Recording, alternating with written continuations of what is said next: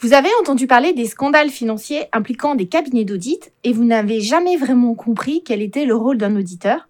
Nous allons clarifier cela dans cette vidéo.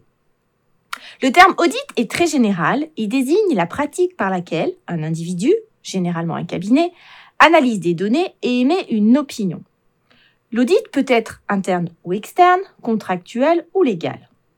Dans le cas de l'audit légal, on parle aussi de commissariat aux comptes, terme que nous allons préciser ici. L'objectif de l'audit légal est de faire certifier par un cabinet extérieur et indépendant les comptes d'une entreprise, voire d'une association.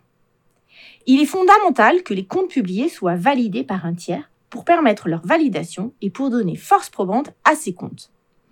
L'auditeur va donc travailler sur les comptes lors de leur établissement et vérifier par des contrôles de différentes natures que les comptes ne présentent pas d'anomalies dites significatives. Bien entendu, l'auditeur ne pourra pas vérifier toutes les opérations qui ont eu lieu dans une entreprise au cours d'une année. Il va donc commencer par une analyse par les risques et axer ses contrôles sur les aspects les plus risqués. Quand un auditeur va préparer son programme de travail, il va donc tenir compte des risques liés à l'activité de l'entreprise. Par exemple, dans le cas d'une bijouterie, une attention toute particulière sera portée à la protection des stocks. Dans le cas d'une entreprise dans le bâtiment, la validation de l'exhaustivité du chiffre d'affaires et la correcte application des différents taux de TVA seront fondamentales. L'équipe d'audit mènera ses contrôles en analysant les écritures passées, en validant différents critères appelés assertions dans le langage professionnel, tels que l'exhaustivité des opérations ou leur correcte valorisation. Différents types de contrôles seront effectués. Par exemple, on peut faire des contrôles de rapprochement de documents, une facture et son enregistrement comptable, des tests dits analytiques, calcul de ratio et d'évolution entre les années, ou enfin des contrôles de procédure pour s'assurer que l'entreprise auditée dispose d'un système fiable limitant les risques de fraude. À l'issue de ces contrôles, deux cas de figure sont possibles.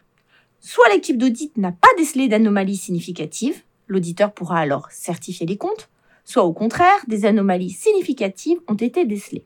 L'auditeur devra donc refuser de certifier les comptes ou, dans certains cas précis, émettre une réserve à sa certification. Le rapport dans lequel l'opinion de l'auditeur est formulée est public et lu lors de l'Assemblée générale ordinaire.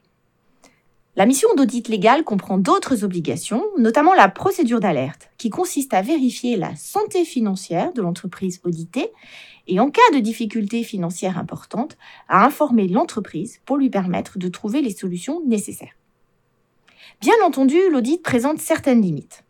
Tout d'abord, il convient de bien comprendre sa finalité et ne pas le confondre avec d'autres professions, telles que l'expert comptable ou les inspecteurs fiscaux. D'autre part, il est nécessaire d'avoir à l'esprit que l'auditeur a une obligation de moyens et non de résultats. Il met tout en œuvre pour s'assurer que les comptes sont correctement certifiés. On comprend la nécessité de l'audit légal, certifier les comptes pour permettre aux tiers d'avoir confiance en ces comptes, ou au contraire, refuser de les certifier pour porter à la connaissance des tiers les anomalies décelées.